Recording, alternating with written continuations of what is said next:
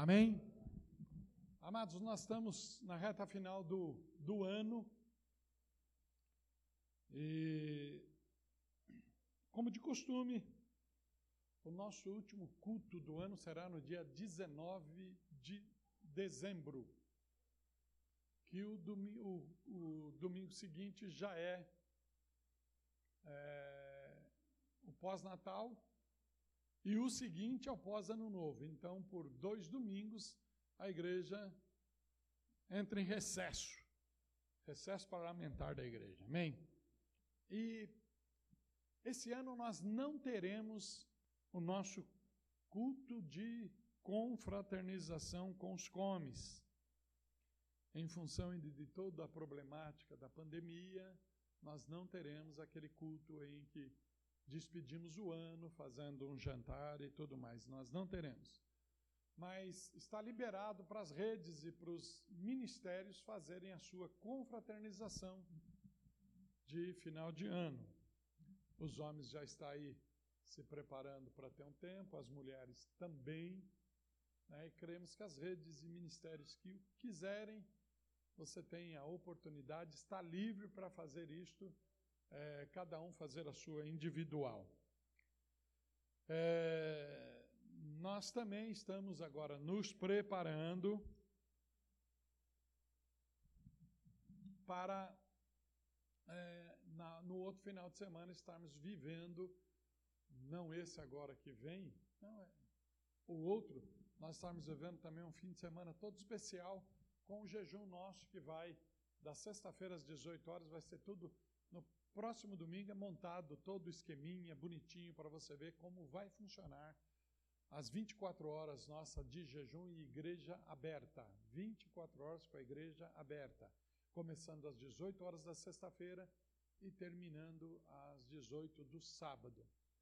Entregaremos com ervas amargas, com pão asmo e com o vinho caché.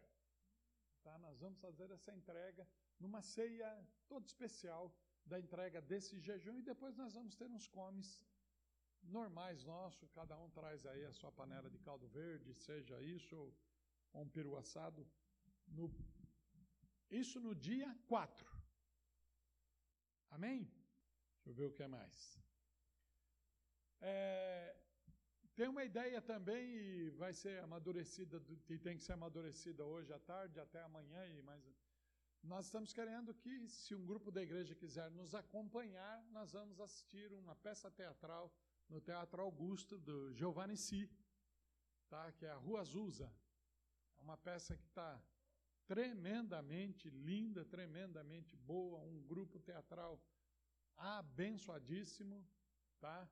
Então, nós queremos ver se a gente consegue com um grupo da igreja, né, colocaria aí a empresa de ônibus do Cássio e da Pri, eles têm aí duas vans e, e tem uns irmãos agora que estão tá comprando uns carros compridos, né, o, o Carlos e a Solange apareceu com um lá também comprido, cabe gente nesses carros, então a gente se junta aí, né, e nós podemos carregar os irmãos para esse tempo. Mas, para tanto, eu não sei o valor do ingresso. Né? Eu não sei.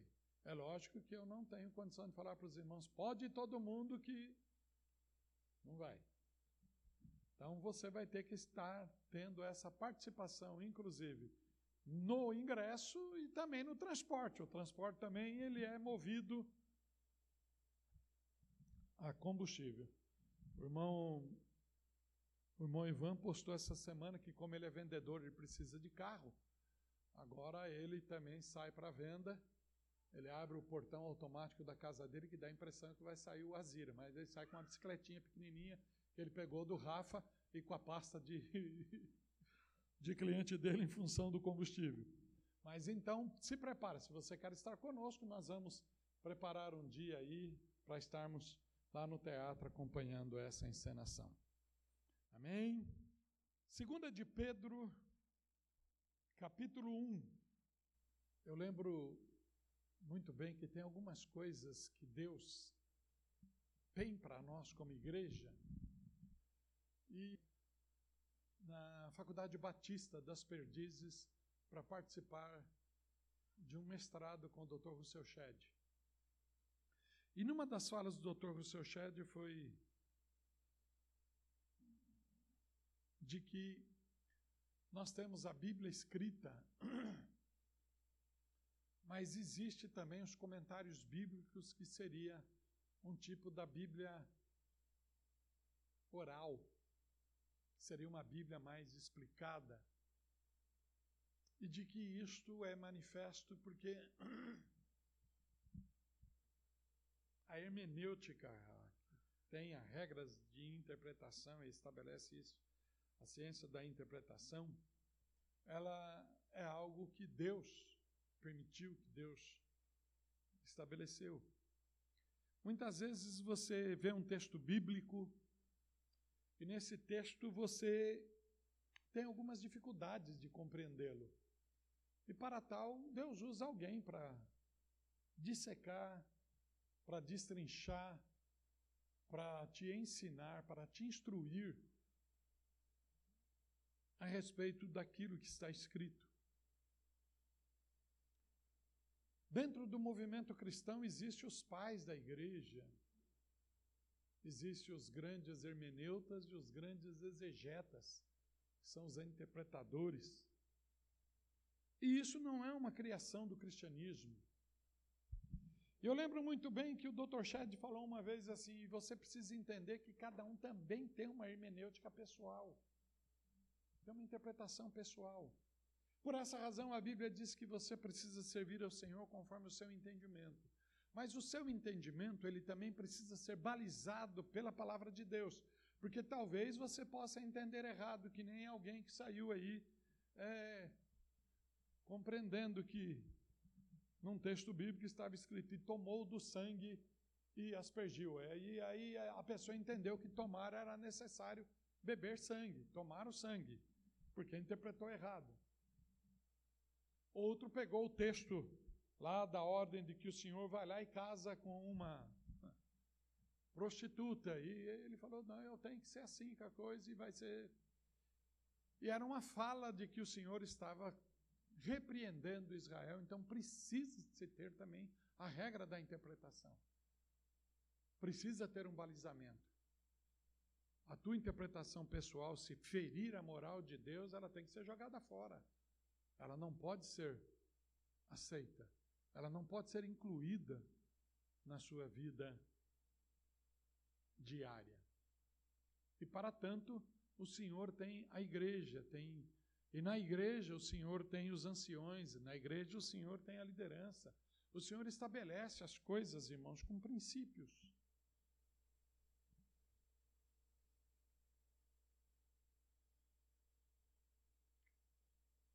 É óbvio que para que você alcance isso, você precisa de uma vida de dedicação. Você precisa de uma vida de aplicação. Você precisa de uma vida de estudo. A turminha nova que está chegando ao seminário, que está vivendo esse tempo no seminário, eles estão com sede. E é interessante que está com sede porque a, o assunto que vem à baila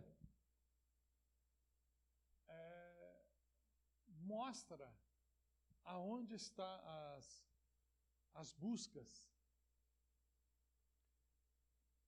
E depois que eu sentei para almoçar ainda, algumas coisas mais foram caminhando, foram avançando ontem, e depois eu participei do início da aula da Marisa. Achei fantástico. E uma das coisas que eu sabia e tinha e tinha minha pre, precaução de manifestá-la, a, a Marisa deu para vocês, e eu vou passar parte agora aqui na mensagem, deu para vocês na aula anterior e ela estava simplesmente fazendo uma revisão na abertura ontem. Há algumas coisas, irmãos, que nós só podemos alcançar porque foi estabelecido em nós um princípio. E é o princípio de uma ordenança de Deus que antes crescei na graça e no conhecimento.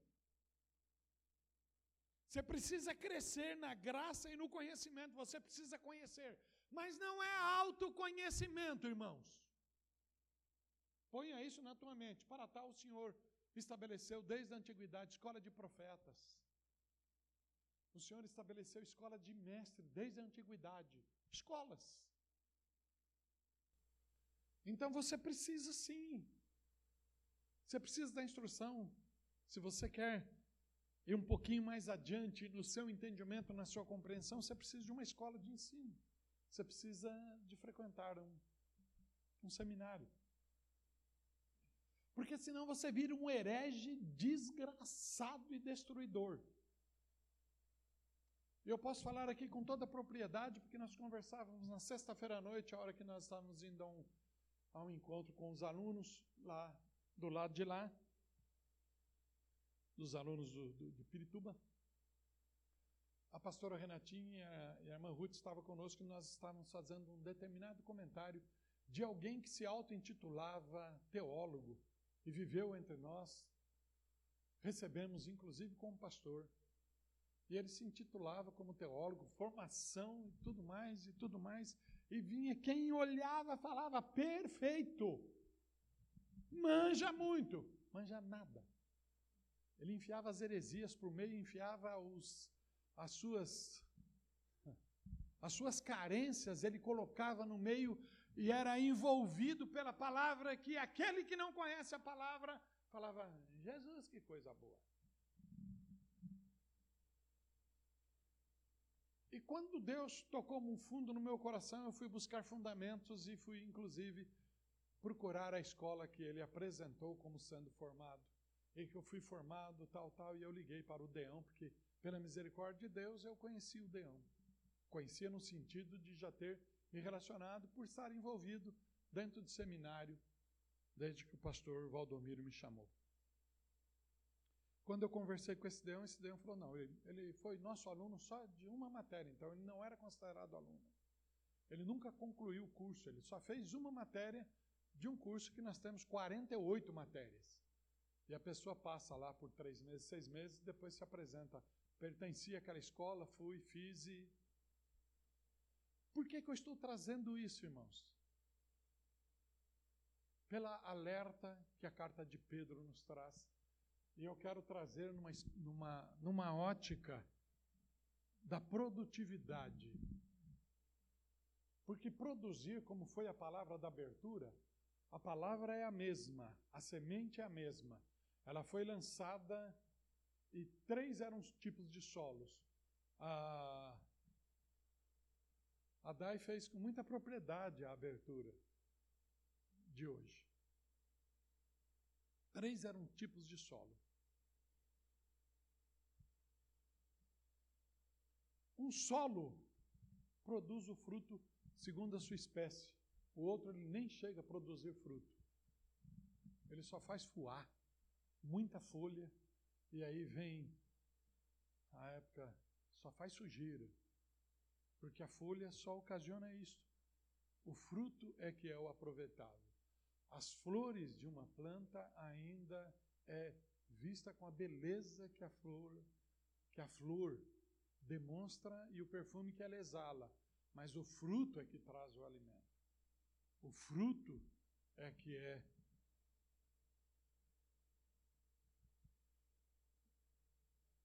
o ápice daquela semente. Quando você não produz fruto, você produz uma série de coisas que não serve para alimento e pode servir para o mal. Irmãos, vocês sabem, e eu aprendi isso lá em, na Baía de Guajará, lá no Belém do Pará, vocês sabem que, qual é o fruto da mandioca? O fruto da mandioca não está saindo na na folhagem. Ela fica na raiz. Você retira e quando você retira, você joga fora toda a planta. Você pega só um, um, toquinho e replanta. Ela não tem semente, você replanta. Mas o fruto. Mas às vezes alguém fala, mas a, a folha da mandioca é interessante. No Pará chama-se de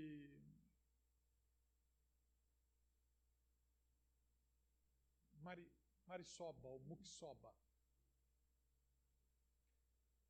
Aí eles falaram para mim, pastor, nós vamos comer hoje uma determinada carne com, com esse trem aí.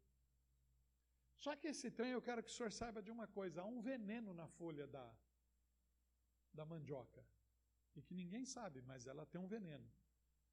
Então os índios na Amazônia aprenderam a extrair o veneno e depois que extrai o veneno, eles cozinham a folha. Por que, que eu estou ilustrando isso, irmãos? Porque o interessante é o fruto. Não se apegue com a folha e nem com a flor.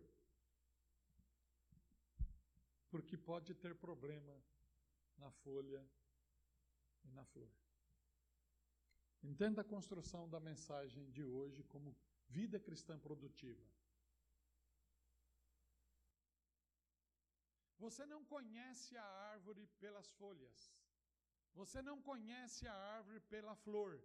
Você só conhece a árvore pelo fruto. A ordenança de Jesus é essa: produzir, pois, frutos.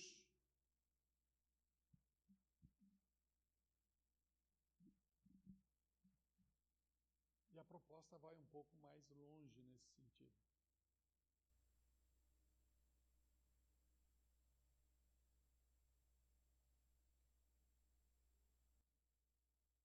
A carta de Pedro, as duas cartas de Pedro, elas foram direcionadas para a igreja. As duas cartas. E ele começa exatamente aos eleitos. E eleição é algo que a gente precisa também de estudar. Porque fazemos algumas confusões com textos bíblicos ou com partes da Bíblia que nós tiramos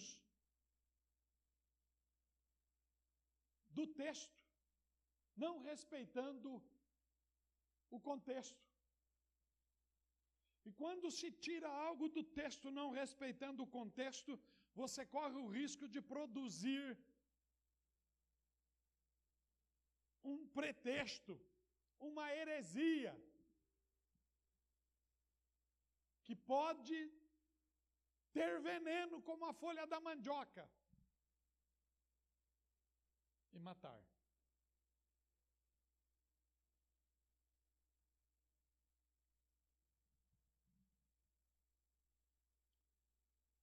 Tem alguns detalhes, inclusive na culinária, que são princípios que nós às vezes não percebemos.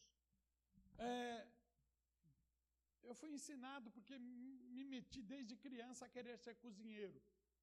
Aprender, não por querer ser um dia um chefe ou coisa e tal, mas por aprender.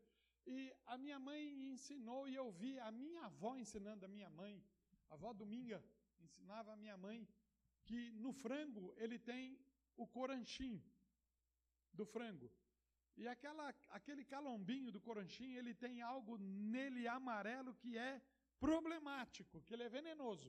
Os irmãos sabiam disso? Por essa razão, quando se limpa o frango, quem é que hoje você compra o frango praticamente já.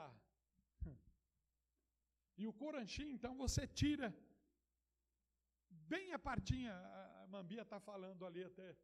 Você tira aquela partinha do coranchinho, tem uma gordurinha amarela.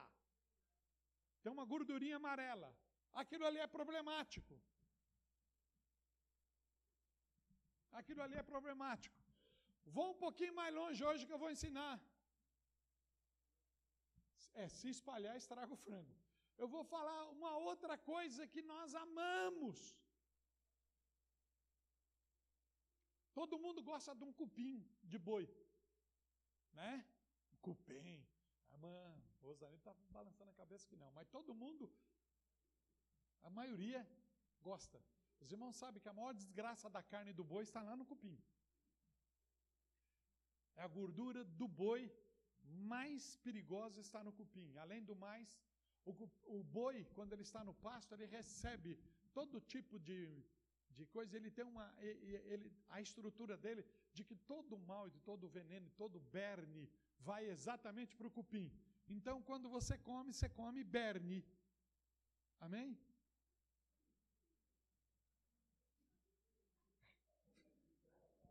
As moscas, e elas posam exatamente no cucuruco do boi.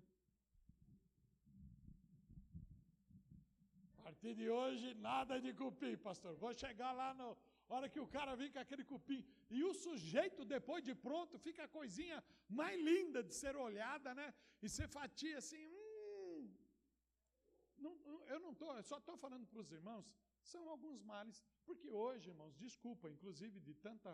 É, tanto alimento que é dado para os animais que nós compramos aí em supermercado, nos frigoríficos, a ave nossa, um, um, um frango, um frango antigamente, o Marquinhos viveu isso. Um frango ele precisava de seis meses para ele virar verdadeiramente frango, não é? Aí você ia para o quintal, lá para o terreiro, pegava o, o frango, você tinha um franguinho para você comer. Hoje não, hoje você, tem, você encontra frango já vendido, que é frango de 45 dias. De, por quê? Anabolizante, uma série de drogas que é colocado para fazer isso aí terminada a aula de culinária, o fogo purifica. Ah, oh, glória a Deus! Maravilha! Você, é teu marido, não é? Você, você Irmãos, não resta dúvida, eu estou falando isso daí, o que, eu, que o pastor Marquinhos acabou de falar, o fogo purifica. A palavra de Deus, mesmo que você escuta de um herege, o fogo do Espírito vai tirar a heresia e vai ficar para você o que lhe é alimento. Mas para tanto há necessidade da liberdade do Espírito, a necessidade de que o Espírito se mova, e o Espírito não se move só para limpar e chegar a coisa limpinha para você. O Espírito age de várias formas. Ele age na revelação, na língua estranha. Ele age de várias maneiras no nosso meio. Ele traz visões, ele faz vermos anjos, ele faz vermos ações dele, mudando, transformando, limpando, colocando no trilho, colocando no caminho. O Espírito faz isso. É um fogo que era necessário para o teu cupim ficar bom. Pode comer cupim hoje. Tá bem? Sem problema nenhum. O Rodrigo até franziu a testa e falou: estou fora. Mas, queridos, é, o porquê disto? Porque tudo que nos alimentamos, ele vai produzir em nós alguma coisa vai produzir. Nós sabemos que a modernidade tem trazido alguns benefícios, sim, mas tem trazido muitos males. Hoje, em função de que fomos acostumados. Eu estava eu e a Damares no Carrefour na sexta-feira e a mulher começou a conversar conosco. A caixa queria conversar, mas a Damares estava numa pressa, porque ela tinha hora marcada para fazer unha e atrapalhou. E eu estava doido para bater papo com a velhinha lá. Uma hora conversa o caixa. E ela querendo ela falar de males, ah, eu estou proibido de comer isso, de comer aquilo. É lógico, irmãos, ela é caixa, tem uma certa idade, ela encontrou um senhor de idade. Ela falou, vai ser um papo mais legal. Porque velho, irmãos, o que que velho conversa?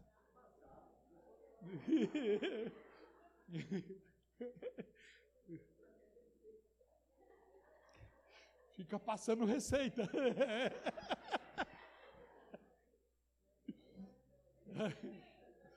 Então, é, lá.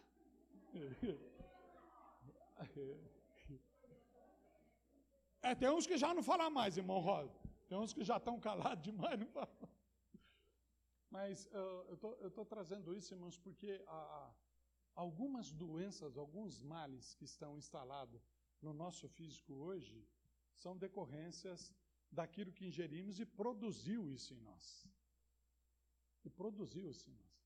Hoje, é lógico, tudo quanto é casa está procurando ter uma. Como é que chama o negócio? Eu, vou, eu preciso falar. Hair fry. Air fry. Eu, eu, eu gosto do R. Hair. Eu acho assim mais legal. Hair é cabelo. Criado lá no Mato Grosso quer falar inglês. É. R. Soares. Então, é, essa bicha aí, ela é muito boa, porque você não precisa pôr óleo, né? E você vai lá, faz uma batata frita, né? Você faz. Mas é lógico, a hora que você come, ela fica bonitinha, ela tem a mesma cor. Mas, irmãos, não tem o mesmo gosto da batata com óleo. Não tem. Principalmente nós que temos assim esse figurino espanhol, de bailarino espanhol, né? É, nós gostamos da gordura. E é tão interessante que hoje sentaram a boca na tal da gordura do porco, que a gente não vê quase banha para se comprar, você precisa fazer. Antigamente, irmãos, era a base da nossa alimentação, era gordura de porco, ninguém tinha problema de colesterol, ninguém tinha problema disso, mas veio a a prosperidade, não, a modernidade. E aí criaram toda essa baderna aí para nós. Agora você fica imaginando que tudo isso que foi inovado, você está pensando que é só para o teu cotidiano, para a tua vida? Satanás também ingeriu coisas, trouxe coisas para a igreja. Eu não tenho dúvida nenhuma, irmãos, de crer que essa desgraça, é lógico que vão abafar o máximo, porque soltaram esses dias que descobriram que quem mesmo estabeleceu o vírus é um laboratório chinês juntamente com um laboratório americano. Tá? Mas é óbvio, irmãos. Você acha que os Illuminati, você acha que, que o pessoal aí vai, vai deixar? Você acha que os Soros, que o, o dono da Macintosh, o, do, da, da internet. Não vai. Não vai. Mas Deus é maior do que todas essas invenções. E Ele sempre tem o antídoto para tudo que Satanás cria. Deus tem. Deus tem. Hoje é óbvio, talvez você não vai gostar do que eu vou falar aqui, tem muitos. Do mesmo jeito que eu vou respeitar você não gostar, respeita o meu jeito agora de falar, por favor. Eu estava vendo, recebi um, um áudio, áudio não, um, um vídeo mesmo, de um cientista comprovando que a ciência, perguntando para a ciência a resposta é, sobre o Covid. E é um site internacional a respeito do Covid perguntou: é, quem toma vacina está livre de ter Covid? Não, não está. Quem usa máscara está livre de ter Covid? Não. Se tirar a máscara, está livre? Não. Com máscara, sem máscara, com vacina, com vacina, você está no mesmo barco. Você está no mesmo barco. Você está no mesmo barco. Eu, pessoalmente, só tomei a vacina, tomei as duas doses. Tomei as duas doses. Tomei porque, eu, como eu vou ter que sair do país, né? Eu preciso da, de carimbar lá e mostrar que está vacinado. Só por isso. Porque acreditar jamais. Não acredito, sei que isso foi mentira a vida inteira. Falei que é coisa criada no inferno. Mas se você quer acreditar, isso é problema seu. Preste atenção: toda palavra lançada é uma semente. Depende do solo que essa semente cai. Ela vai produzir algo. Se você tiver todas as vitaminas necessárias e ela for uma má semente, o próprio corpo vai excluí-la, vai expulsá-la. Mas se ela for boa semente, ela vai geminar. Assim é a palavra de Deus. Assim é a palavra de Deus. Pedro, as duas cartas de Pedro foi escrita para os eleitos. E a eleição, para quem de um modo geral quer compreender, o destino, no original vai falar a eleita, que é a igreja. Que é a igreja.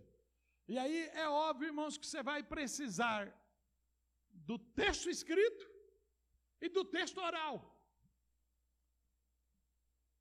Lembra, turminha, da aula da professora Marisa? Lembra? A Torá escrita. Ah, lembra? E depois a Torá oral.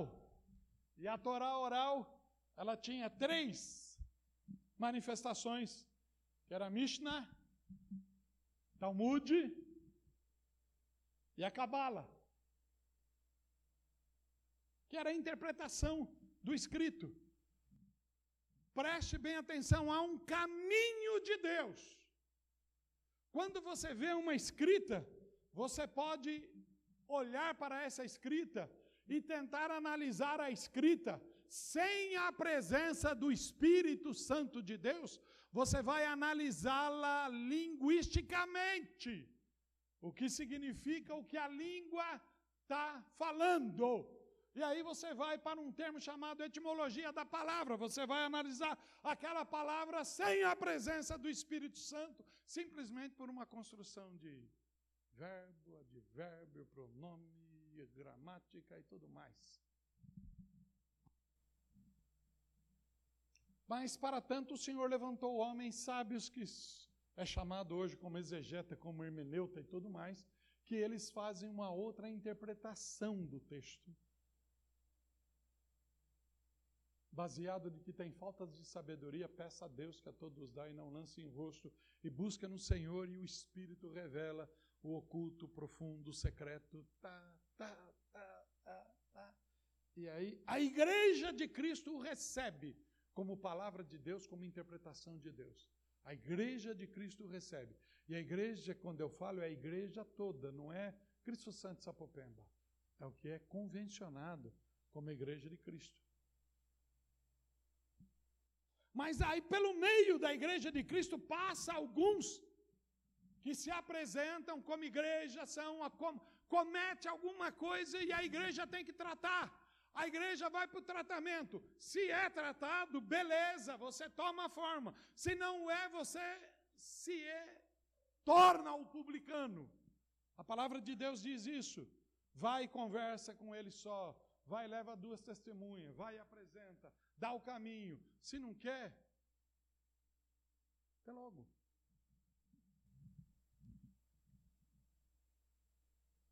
Alguns anos atrás vocês ouviram eu falar muito aqui de Caio Fábio de Araújo Filho. Eu apaixonado pelo cara, pela forma de pregar, pelo jeito fácil de falar, pelo jeito fácil de compreender. Tremendo. 1988, eu e a pastora tivemos nos Estados Unidos, em Los Angeles, né? Ouvimos ele num dos plenários lá em Anaheim Convention Center, na, na Califórnia ouvimos ele ministrar, ele, ele, ele foi um dos, dos ministros do quinto plano, seria, né, bem? Do quinto plano, porque quem estava era Alberto Motese, era a filha de Billy Graham, era a gente, pá! Luiz Palau, era a turma ali de cima. E ele foi. Só que Deus usou tremendamente numa fala de 15 minutos que o Anaheim Convention levantou-se e mais de 5 mil pessoas ficou aplaudindo de pé pelo tempo, pela palavra de Deus que depois, num determinado momento, eu, eu cruzamos com ele, acho que no, no saguão do aeroporto, conversamos, batemos papo. E aí eu segui. Algumas vezes ele estava no, no, conselho de pastores, eu estava lá, batia papo com ele. Não era amigo, não vem falar que eu, o amigão do Caifás. Não. Mas pela, pelo cara que Deus havia levantado. Irmãos, no meio do caminho ele comeu folha de mandioca sem ter tirado o veneno. Tanto é que para ele não existe mais igreja. E hoje ele, é, ele trabalha com os desigrejados.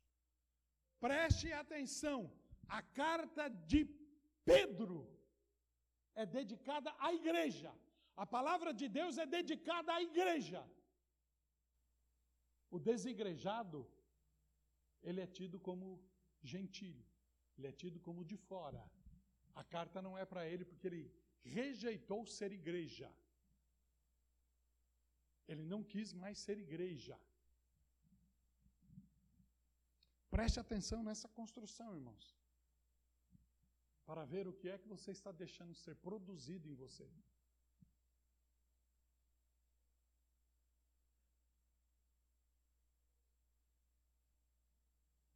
Eu tentei achar, não sei onde é que está aquele vídeo que você postou, se foi na família, eu não acho. Eu queria ter comentado isso com os alunos, tanto lá de Pirituba como daqui, a fala dele numa entrevista, ele sendo entrevistado. Caio Fábio de Araújo Filho. Hoje ele não crê mais na igreja, então ele chama O Caminho. O Caminho. E o caminho a gente sabe que é Jesus, não tem outro não. Se o cara inventar outro, estamos fora. Está fora, não nos pertence. E na entrevista perguntando para ele o que, que você acha dessas igrejas, aí perguntando para ele desses, não falou das igrejas, mas desses ministros, desses pastores, em que se levantam de uma forma terrível contra tudo isto que a ciência está trazendo para nós, ou que o entendimento humano está trazendo para nós, que é a nova forma de todes, né? Os todes, os nescais e os, como diz o outro lá, e não sei mal o que e os. Como é que é? Os quicks. Mas os todes é aquilo lá de que você não tem gênero, não é A nem O, é, tudo é igual. E aí ele falou: Eu acredito que esses que se dizem pastores e essa igreja que defende a Bíblia que precisa ser reescrita. Preste atenção nisso, a Bíblia que precisa ser reescrita, porque a palavra que veio até hoje como sendo palavra de Deus não é mais de Deus, porque Deus não se atualizou. Deus não tem, Deus é o Deus de ontem, nem de hoje ele é mais. Ele era de ontem, porque hoje ele não entendeu a ciência, ele não entendeu a interpretação, ele não entendeu absolutamente nada, e ele está em confusão. Que a obra da criação dele, ele também não sabe mais o que ele criou. Você duvida de que é isso que está sendo pregado, de que é isso que está sendo ensinado? Veja o que é que está nos cercando e que hoje nós nos acomodamos e já aceitamos. E achamos que é tudo normal, que isso é normal. E aí, na fala dele, ele conversava assim: não, a minha família é toda. Nós somos de. Ele não usa mais o termo cristão. Nós somos plenamente homens e mulheres de Jesus. Porque nós seguimos os ensinamentos de Jesus e Jesus é todo amor. O meu filho mais velho, o Lucas, assim ele falava: o meu filho mais velho, o Lucas, ele é gay. E eu vou falar: nunca vi homem mais cristão do que o Lucas, que é gay. Eu... Começa a dar asco na gente a respeito da pessoa fazer esse tipo de defesa e achando que isso é normalidade que é vivendo a essência daquilo que Deus criou. E aí falou, e vou mais longe, a minha netinha, a minha netinha tem 15 anos, é lésbica, e a namorada dela é um amor de pessoa. Eu falei, Jesus, eu sabia que ele tinha fumado maconha quando ele era antes de se converter à, à, à igreja presbiteriana, ao evangelho. Mas o estado que chegou, isso daí, irmãos, está sendo divulgado e tem crente batendo palma. Tem crente batendo palma e falando: é esse, esse é o verdadeiro evangelho. Mas o que está falando esse não é eleito. O que está falando isso não é eleito. Esses dias, uma discussão na internet.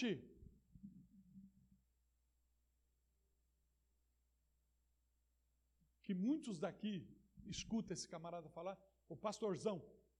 Ele estava fazendo um comentário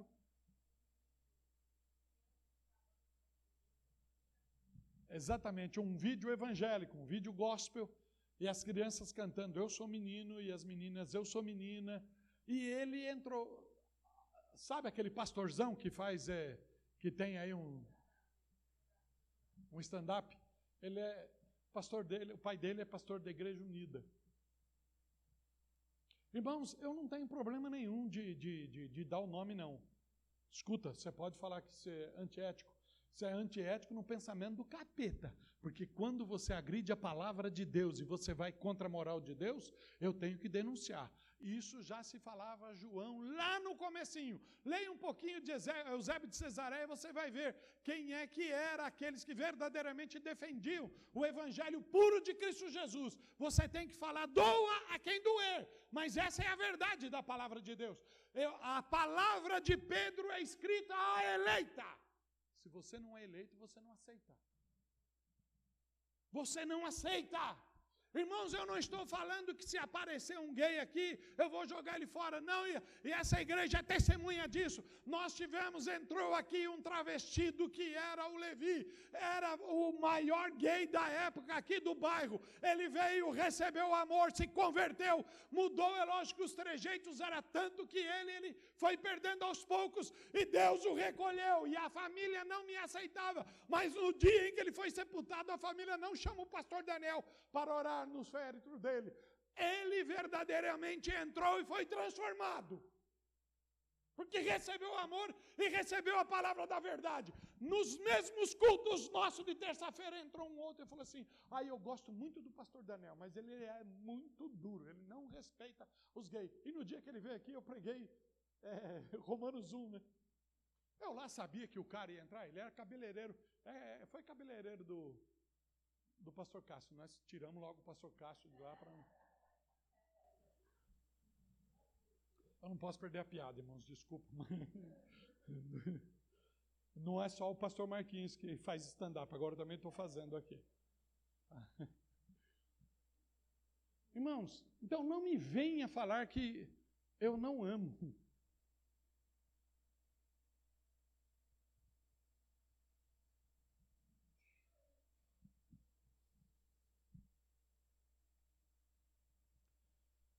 Duro você ouvir isso e isso vai entrando. E a igreja diz que a igreja tem que receber.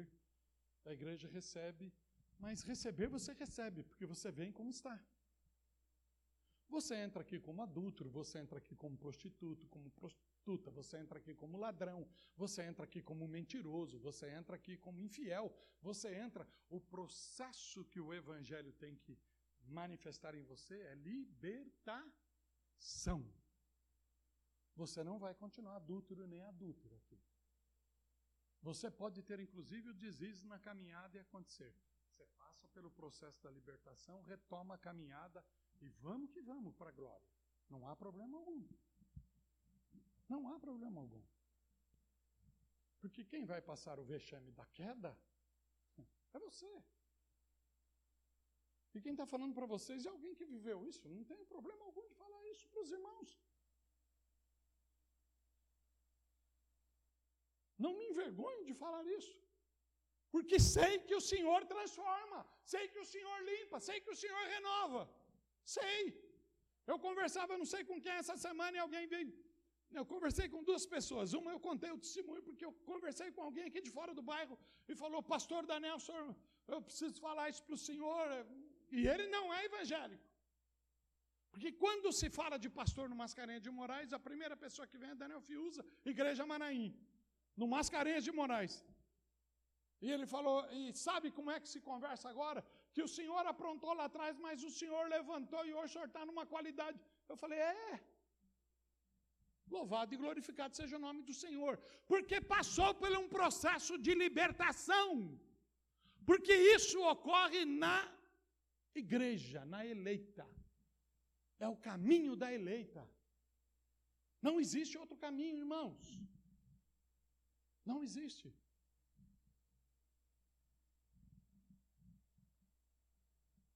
Eu brinco com algumas coisas que parece que são brincadeiras, mas há uma verdade enorme nisso.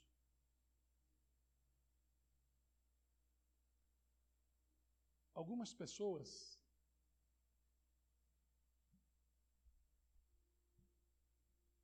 elas são que nem pato. Dá um banho em pato, irmãos. Dá um banho. Você joga o pato, ele mergulha, ele vai no fundo. Você abre as penas dele e joga e, e, e põe água no meio da, da, da, da, plumagem do pato, o pato sai da água, ele não tem uma gota de água, não fica uma gota de água no infeliz do pato. O cara está tão. As práticas dele já estão tão incluídas que água nenhuma interfere mais na vida dele. E água significa purificação. A palavra de Deus também vem como a ação do Espírito Santo vem como água para nos limpar, para nos lavar.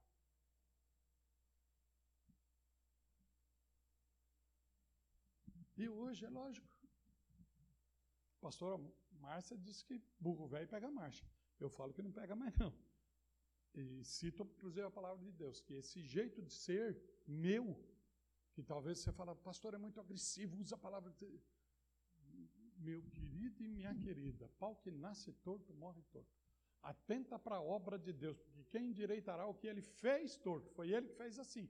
Tinha que precisar essa curva de rio na minha vida. E a curva de rio na minha vida é esse jeito duro de muitas vezes falar contigo. Aí você vai falar muitas vezes? O senhor só fala todas as vezes assim. Então, amém. Mas você está aqui, não está? Eu estou aqui não é porque eu gosto do Senhor, não. Estou aqui porque eu gosto de Jesus. Gosto de Jesus nada. Porque se você gostar de Jesus, você gostava de mim.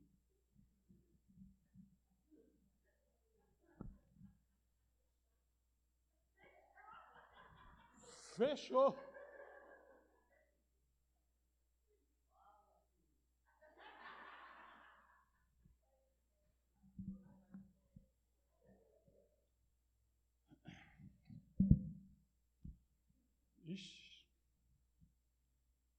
Mesmo hoje.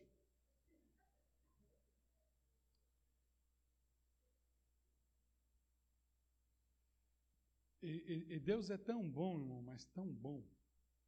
Eu estava tendo a minha Bíblia, que era uma Bíblia que eu amo, gosto de estudar nela, falar com ela. E todo mundo já estava falando para mim: você precisa pegar uma NVI, precisa pegar uma NVI. E o apóstolo mesmo falou: você não fala lá na frente com outra Bíblia, você tem que ser NVI. Eu falei: se você me quer assim, mas no fim eu tive que obedecer. Aí Deus foi tão bom que domingo eu estava numa festividade e me deram uma Bíblia Vida Nova, é NVI, uma NVI. Primeira de, segunda de Pedro, texto nosso.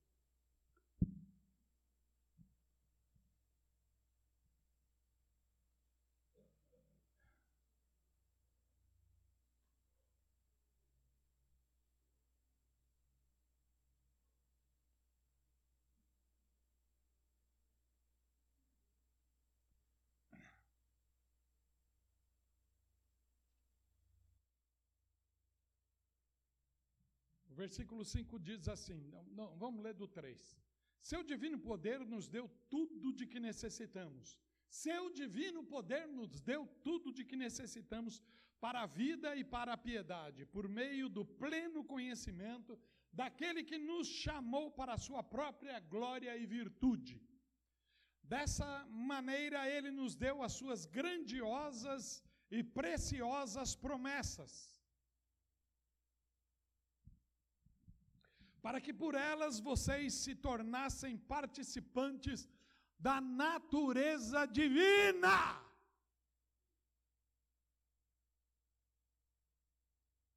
Presta atenção nisso, irmãos, é natureza divina. E fugissem da corrupção que há no mundo causado pela cobiça. A cobiça de querer ser, de querer saber mais, de querer. Tá, isso é cobiça. Por isso mesmo, empenhe-se para acrescentar a sua fé ao modus operandi, ao modo de vida da natureza divina, que a natureza divina estabeleceu em você. Fé, crescente a vossa fé, a virtude, a virtude, o conhecimento, ao conhecimento, o domínio próprio, ao domínio próprio, a perseverança. Você vai falar, pastor, o senhor não tem domínio próprio. Continua, porque eu estou acrescentando, vou ter. Domínio próprio, a perseverança, a perseverança, a piedade, a piedade, a fraternidade, a fraternidade, o amor. Porque se essas coisas, essas qualidades existirem e estiverem crescendo em sua vida, elas impedirão que vocês, no pleno conhecimento do nosso Senhor Jesus Cristo sejam inoperantes e improdutivos. A carta, a primeira carta de Pedro, foi escrita falando do problema das perseguições e dos que estavam de fora agredindo a igreja. A segunda carta, que é o texto que nós estamos lendo, está falando para a eleita a respeito dos falsos profetas, daqueles que comeram folha de mandioca.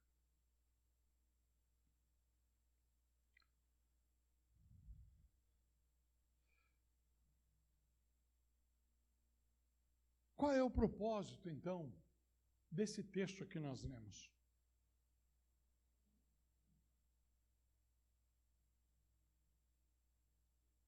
Qual é o propósito? Qual é o propósito em que as aberturas dos nossos cultos têm trazido é, o comportamento que é necessário que tenhamos para demonstrar vida produtiva?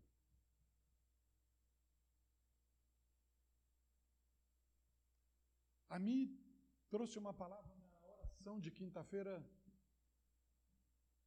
também fantástica.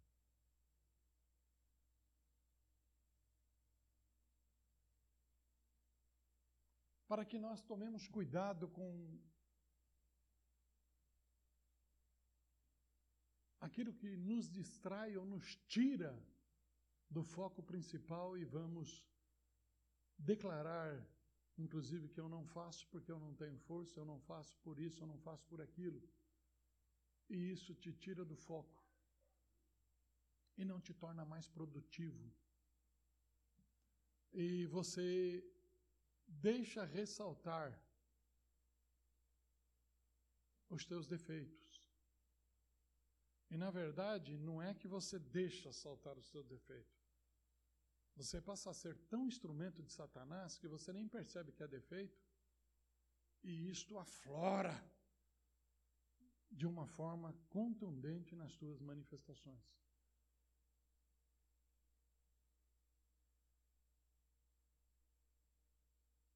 ao que constrói e ao que destrói, ao que produz e ao que faz o contrário. Que aquilo que está sendo produzido tenta desconstruir, aquilo que está sendo feito tenta desfazer.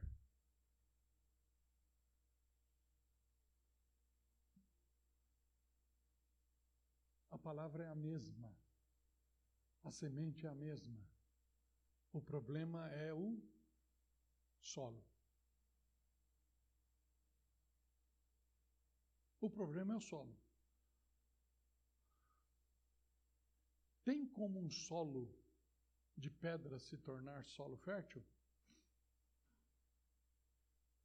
Aos nossos olhos, não. Mas porventura alguma coisa impossível para Deus? Não. Então ele moe essa pedra, torna ela pó, cai a chuva, o pó mistura, vira, daqui a pouco tá, tá, vira um barrinho e virou um outro solo.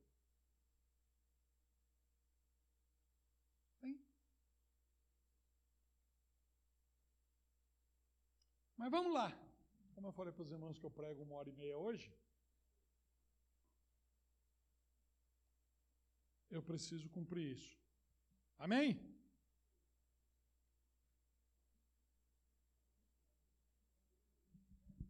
Corredor, porta de saída, porta de saída, porta de saída lá atrás. Amém? Sem problema nenhum, irmãos. Eu já falei aqui, não foi nenhuma nem duas vezes, e eu falo inclusive para tudo quanto é lugar, porque eu fui chamado para pregar, eu prego. Se quiser me ouvir, tudo bem. Se se converter, tudo bem. Se não se converter, eu prego para a minha família. Se a minha família quiser me ouvir, tudo bem. Se quiser se converter também, tudo bem. Eu prego para mim, eu me convertendo, tá bom demais. Então estou pregando para mim aqui. Você pode levantar e Deus te abençoe. Tenha um bom domingo. Te amo em Cristo Jesus.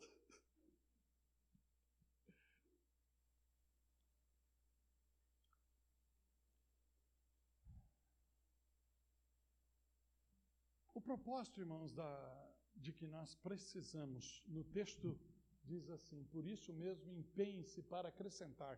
empenhe-se. Há um propósito para a minha vida ser produtiva. Eu preciso de empenhar. Eu preciso de empenhar. Eu falei na terça-feira aqui que como é que você resolve problemas de desânimo. Desânimo físico, você toma vitamina, você muda os seus comportamentos, dorme um pouquinho mais, se alimenta melhor, vai que é uma maravilha. E muda. Desânimo espiritual, você precisa se empenhar a vir para a igreja e ficar prestando atenção na palavra e tomar a palavra para crescimento e aplicar na sua vida. A ser convocado para a oração, você vir para a oração. A não baixar a tua cabeça e ficar mexendo com o celular ou prestando atenção do que, que você vai fazer com a morte da bezerra que aconteceu na sexta-feira. Ela já morreu na sexta-feira. Ela já está fedendo uma hora dessa. Então não se pensa mais na morte da bezerra. Você entende? Queremos entender então como proceder para ter uma vida espiritual frutífera. Primeiro, veja bem isso. O chamado eleição é para uma vida de santidade, para os eleitos viver uma vida de santidade.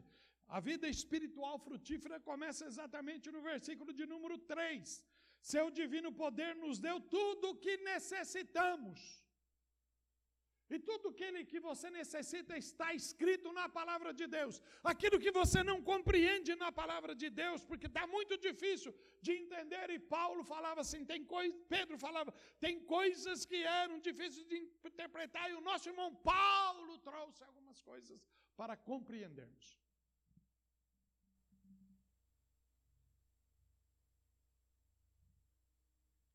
Talvez você tenha dificuldade de escutar a mensagem de algum e quando você vê esse algum trazendo um estudo, você fala: "Nossa, pregar ele não é tão bom, mas quando ele traz estudo aí eu entendo melhor". Tudo isso acontece para que você tenha uma vida cristã frutífera. O apóstolo São Paulo, em 2 Timóteo capítulo 1, versículo 9, ele diz exatamente isso. Fomos chamados conforme a determinação, a graça de Deus, não por nossas obras. Ele não nos chamou porque, pô, o cara manja grego, o cara manja hebraico, o cara entende, o cara fala inglês. Ah, nossa vida, o cara sabe construir carro, o cara sabe edificar prédio, o cara sabe que precisa de uma medida de cimento, tanto o cara sabe inclusive tirar veneno da mandioca. Ah, não, não foi pra, por isso que o Senhor.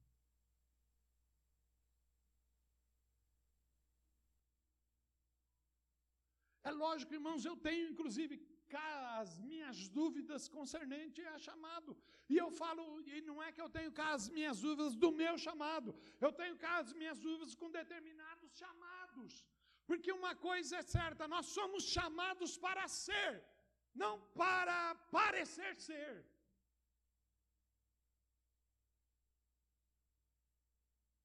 E quando eu me empenho a participar de um grupo, a estar num, num, num templo, a estar numa igreja, eu tenho que viver aquilo. Aquilo precisa ser vivido. Eu estou aqui nesse lugar desde o dia 19 de fevereiro de 1984. Desde 19 de fevereiro de 84, eu estou aqui. Nunca escondi o meu jeito de ser, e aquilo que eu quis esconder, o Senhor trouxe à tona e falou: limpa, muda, porque eu sou contigo, mas se limpar.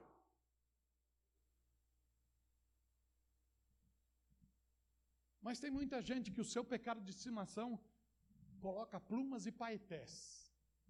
E coloca inglês por cima, e coloca hebraico por cima, e coloca grego por cima, e coloca a palavra de Deus pensando que está oculto.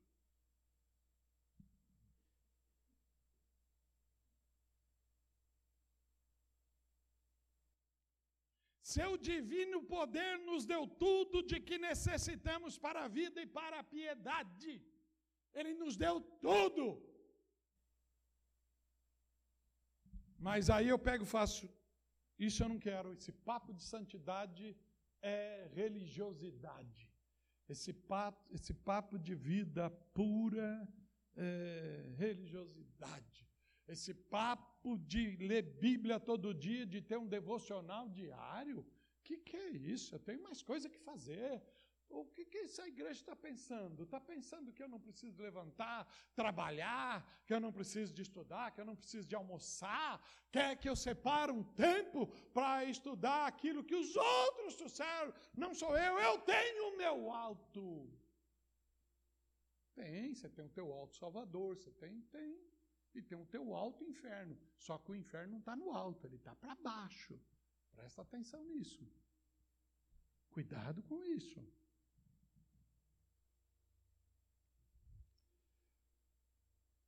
Deus nos deu todas as coisas e circunstâncias para nos conduzir a uma vida de santidade, a uma vida diferente, a uma vida que não é igual à vida do mundo. Irmãos, o, o grande medo meu, hoje em dia, é que as coisas vão ficando tão normais, tão normais, e nós não temos mais o espírito de refutar as práticas. Esse é o desejo de Satanás. O maior ataque dele nesse Covid foi contra a igreja. Não é contra a economia do mundo, não. É, tá, a economia do mundo está um caos. E está um caos por quê? Porque os todes, irmãos, eles falavam, fique em casa, porque a economia nós vamos ver depois. Ficou em casa, a economia chegou agora, bateu na porta, o gás vai a 200 conto o tambor, o bujão, a gasolina vai a oito e tanto. E aí alguém pega e fala: Ah, você tem que entender que lá na Europa está assim, mas lá ganha em euro, ganha em euro, mas é tudo equivalente. O preço também lá está terrível. E não é porque a gente escuta de notícia, porque a notícia não fala nada disso. A notícia só fala dos males que estão no Brasil. Você precisa de ter gente que está vivendo lá e você ter contato de gente que está vivendo lá. De gente que está vivendo lá.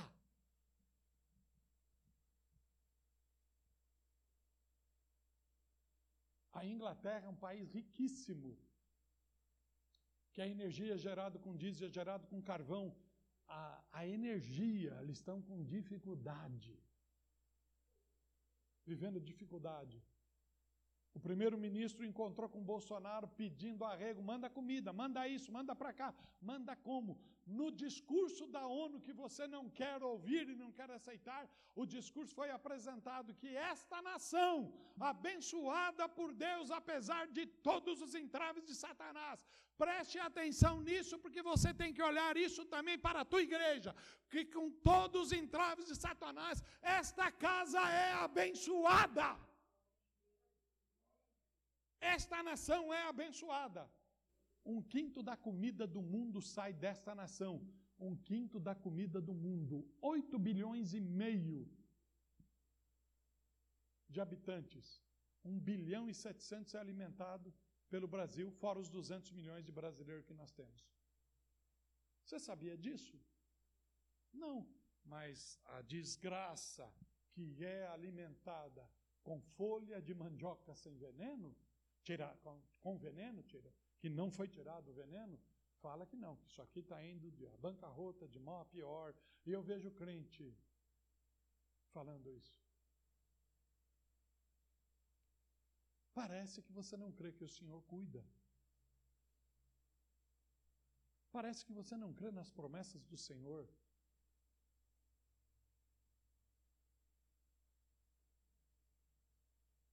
A vida de piedade proposta pela palavra de Deus faz nós refutarmos numa fala do rei Davi. Fui moço, agora sou velho. Nunca vi o quê? Um justo mendigar o pão nem a sua descendência passar necessidade. Quando você vê isso acontecendo na vida da pessoa, não tem coisa errada aí, irmãos? Pô, pastor, agora faltou amor, hein? Faltou amor. O senhor não vai socorrer? O senhor não vai atender?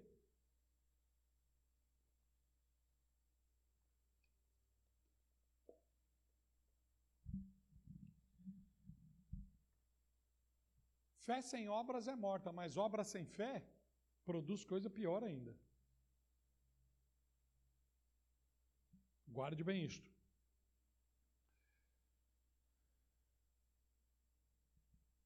O que Pedro está falando nesse versículo 3, o que Pedro está falando nesse texto, ele está falando exatamente isto, meus irmãos, que a trajetória da vida cristã, ela ela começa com a salvação. Ela começa com a salvação. E para de acreditar na conversinha. Pare de acreditar na conversinha daqueles que dizem: estou salvo, já estou liberto, não preciso fazer nada. Porque a vereda do justo é como a luz da aurora, começa na escuridão profunda, vai brilhando, brilhando, até ser dia perfeito.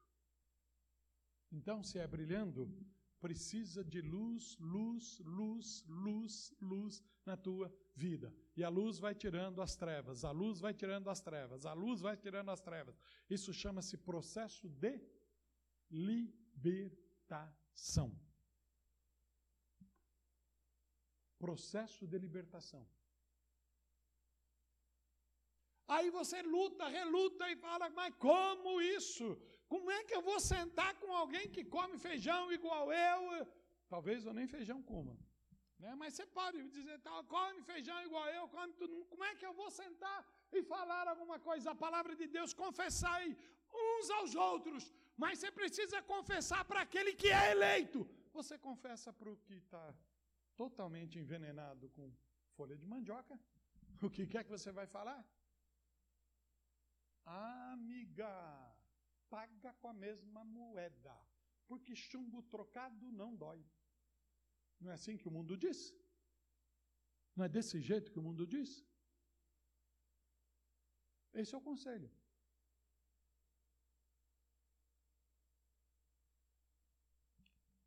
A vida cristã começa com a salvação e ela vai crescendo, crescendo dia após dia no Senhor Jesus, no entendimento da palavra.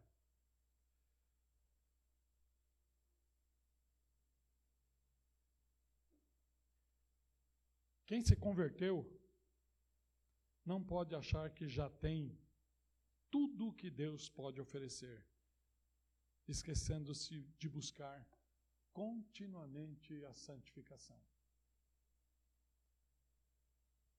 O processo de libertação na vida de uma pessoa vai limpando as práticas erradas e vai substituindo por práticas que vai inclusive mudar o teu comportamento. Você vai gostar de, oração, de culto de oração. Você vai gostar de culto de ensinamento da palavra de Deus. Você vai gostar do estudo da palavra de Deus. Estava conversando com o Felipe ainda ontem a respeito daqueles que estão se reunindo às quartas-feiras do Flama para estudar, estão estudando o livro de João e pensaram em estudar em duas quarta-feiras, já passou mais de dois meses que estão estudando, estão terminando agora e ele precisa terminar porque ele vai pregar João agora. Na... Já estou dando spoiler aqui, tá legal? Se vira no sábado.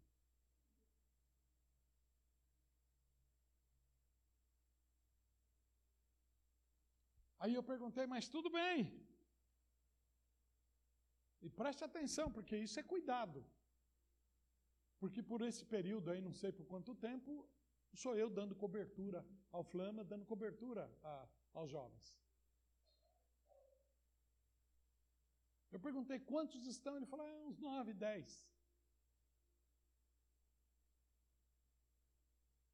Quantos estão vindo para o culto de oração? Ah, uns 15, 20. Mas aí você encontra com o cabra, ele fala assim, tá tudo bem? Estou num desânimo.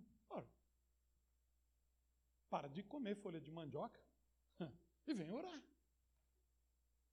Vem orar.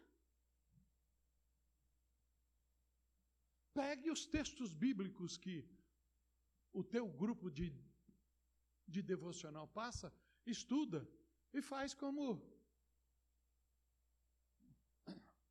o meu grupo, eu tenho certeza absoluta que eles não estão fazendo. Ah, eu estou no grupo do pastor Daniel, então eu preciso dar as caras. Não é, não. Tem, é lógico, tem semana que ela é tribulosa, é ou não é, Ivan? Tem semana que é difícil, não deu para você fazer. Mas tem dia que vem lá o Ivan, vem o Duquinho, vem o André, vem essa turma. Ó, oh, fiz hoje e tal. Daí o comentário do dia que tenha passado três dias. Eles nunca deixam mais de três dias. Ah, mas, ó, pastor, estudei aqui o terceiro dia, o segundo estudei o primeiro, tá? Desce um comentário de quem verdadeiramente leu o texto, foi para a Bíblia e deixou Cristo estabelecer. Mas você, ah, você pergunta como é que está o devocional. Ah, pastor, não vamos para outro assunto? Não, não, não vamos para outro assunto. Não vamos para outro assunto, não.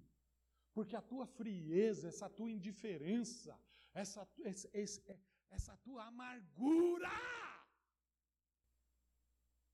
está produzida por uma falta de oração, uma falta de entrar no programa que nós não fazemos. O programa não é que salva você, mas em cumprir o programa vai lhe fazer um bem.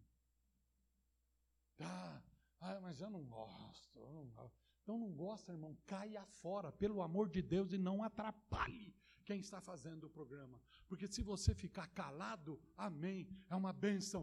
Mas você atrapalhar e falar, não faço isso porque isso é direcionado, vem, caia fora, pelo amor de Deus. Para você se salvar. Porque aqui dentro você vai morrer. Você vai morrer. Não vai ter jeito. creia que há um cuidado sim. E vai ser desse jeito que essa igreja, essa é a proposta.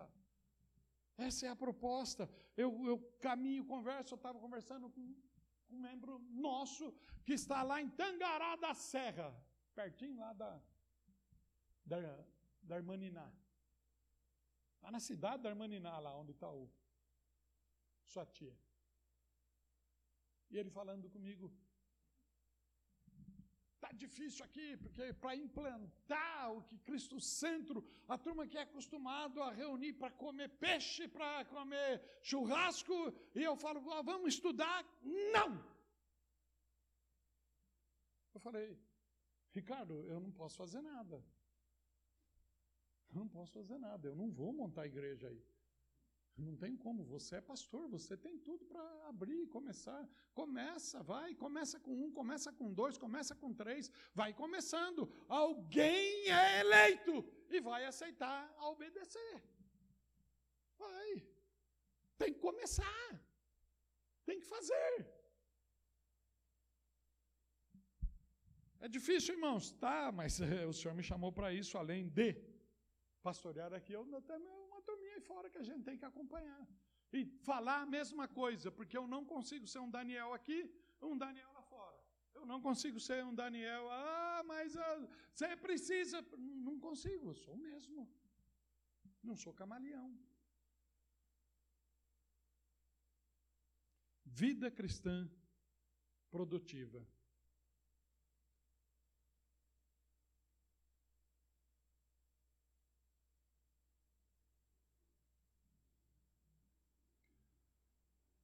A vida espiritual frutífera é garantida por meio de promessas preciosas. E não é a igreja que promete, não sou eu que prometo, é a palavra de Deus que promete. Versículo 4: Dessa maneira ele nos deu as suas grandiosas e preciosas promessas. Quem foi que nos deu? Foi o Senhor. Foi o Senhor que nos deu essas promessas, para que por elas vocês se tornassem participantes da natureza divina.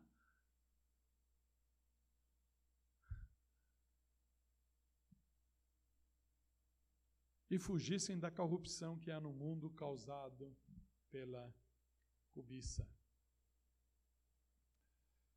É Deus. Essas promessas são preciosas porque são uma realidade presente e futura. Eu estou falando isso para os irmãos presente e futuro. Eu conversei isso com um grupo de, de, de alunos ontem. Falei com alguns irmãos. Na quinta-feira, nossa oração foi assim, abençoadíssima. Eu fui ministrar a libertação, voltei para o final ainda da, e, e tenho entendido exatamente isto. tem entendido exatamente isso. As promessas do Senhor na minha vida como pastor não foram concluídas. Amém? As promessas do Senhor na tua vida não foram concluídas. Você pode estar, inclusive, ter retornado e voltado uns 20, 50 ou 100 passos para trás. Você pode ter. As promessas continuam lá. Só que você vai ter que fazer a caminhada de novo e prosseguir, porque Ele não vai pegar você que retornou lá atrás e dar um pulo. Você precisa, pelo processo do aprendizado, você precisa, porque você faz tem te dado a oportunidade, você não faz, você vai retornar à idade de, de infantil. A gente vê muito adulto agora querendo ser adolescente ainda. Sabe por quê? Porque ele pulou etapas. Atravessou etapas e na vida cristã é a mesma coisa. Se você pular etapas, o Senhor vai te voltar a fazer, permitir que você volte lá e fala: vem fazendo, filho, vem fazendo, vem, vem, vem, vem, vem. Talvez nós precisamos começar a pregar Jeremias de novo. Amém? Porque tem gente, irmãos, que está cansado e falando, não dá para acompanhar, pastor. Para um pouco, não dá para acompanhar. Ei, agora é todo dia, só na segunda, ah, na terça-feira tem é, o culto e tal, na quarta-feira tem discipulado e aí o, a, o Flama inventa que tem que ler Bíblia junto, na quinta-feira tem aí é, a oração, na sexta-feira tem mais o grupo aí, alguém inventou mais alguma coisa mais, eu tenho que estar, tá, aí chega no sábado tem, no, tem. É, se te fadigas com aqueles que vão a pé, como será você andar com os que vão a cavalo? 12,5 de Jeremias. Igreja de Cristo Jesus, a velocidade da igreja agora é para quem anda a cavalo, porque quem andar a pé vai ficar para trás. Você me desculpa eu ter que te falar isso claramente para você. Claramente.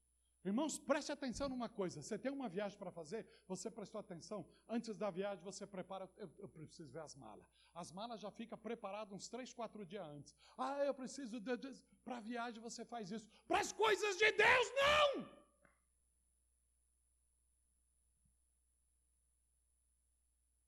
Para as coisas de Deus, aí você levanta.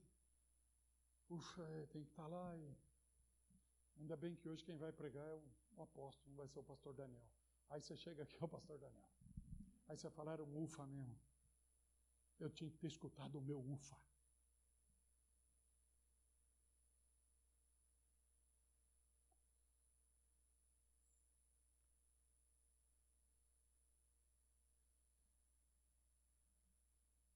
Eu aprendi uma coisa e talvez é algo que dentro do, do meu chamado e do meu ministério pastoral eu preciso corrigir.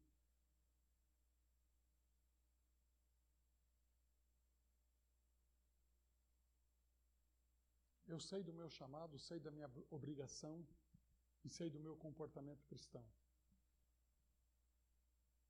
Por eu saber disso, eu me apresento. Eu estou aonde tem que estar a nível de culto, às vezes cansado.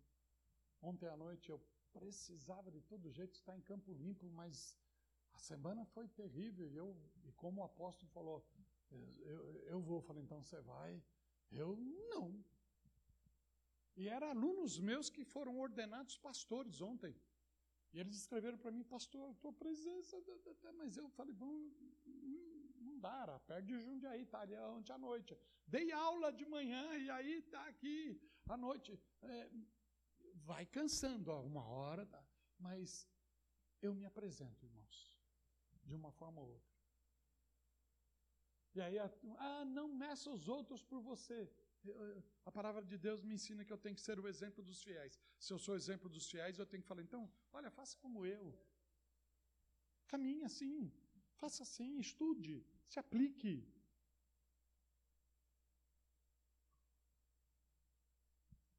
Eu tenho uma proposta para estar numa vigília agora no próximo sábado, não sei como. Pastor, senhor vem orar conosco, tá, tá, tá, porque o senhor, o senhor vai fluir profeticamente. Nós porque não, eu entendo que faz parte do meu chamado, faz parte da convocação. Você foi convocado para estar numa casa apostólica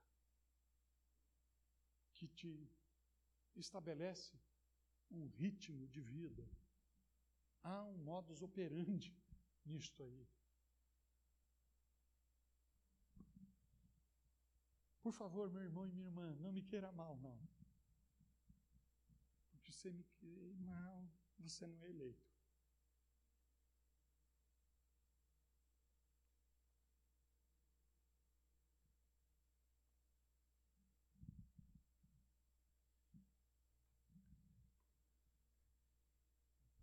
Sem brincadeira nenhuma, se eu for concluir o que eu comi sobre essa palavra aqui, eu vou até 10 para uma da, da tarde.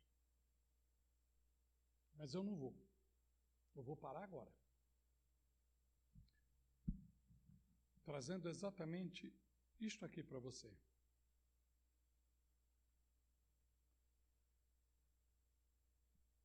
As promessas do Senhor, as promessas do Senhor para a tua vida, elas são preciosas. E, e por ela ser preciosa, ela é certa se nós nos comprometemos a segui-lo totalmente. Eu volto a repetir, irmãos. Eu volto a repetir. As irmãs que estão aqui na segunda-feira às nove horas da manhã, elas estão aqui porque Todas elas, irmãos, todas elas que estão aqui às segundas-feiras, elas têm empregado em casa. Todas elas têm empregado em casa. Todas elas. Então é lógico, irmãos, elas estão garantidas porque a roupa delas a empregada está lavando. Além de elas terem empregada, o marido delas é tão top que colocou também cozinheira. Elas chegam em casa, o almoço está feito. Então elas vêm, elas não têm o que fazer, irmãos. Elas estão livres porque Deus preparou tudo isso para elas, então elas vêm. Aí é óbvio, né, irmãos? Aí é bico vir para a oração. Aí é fácil vir para a oração. É tranquilo vir para a oração. Os irmãos que vêm aqui também no culto de oração na quinta-feira, irmãos, porque eles passaram o dia inteiro no sofá vendo Netflix. Eles estavam, e aí eles estão saturados do sofá e falam: Não, eu vou ajoelhar um pouco lá com aquele povo. Eu vou para lá, eu vou orar. Mas é interessante que essas irmãs que têm empregada, que têm cozinheira, elas estão felizes, elas estão alegres, porque elas vêm orar aqui. Os irmãos também que estão vindo aqui, que viram Netflix durante o dia, está na quinta-feira à noite aqui também, estão todos tranquilos, todos felizes. Porque creem nas promessas preciosas do Senhor Jesus. E as promessas não são minhas, elas são do Senhor. Mas você pode antecipá-las, elas, se você cumprir em obediência àquilo que lhe está proposto. Em obediência. Amém? Que a tua vida seja produtiva em você refletir que alimento você está recebendo para que esse alimento produza comportamentos e atitudes em você, dependendo do que foi demonstrado. A árvore é conhecida pelos frutos.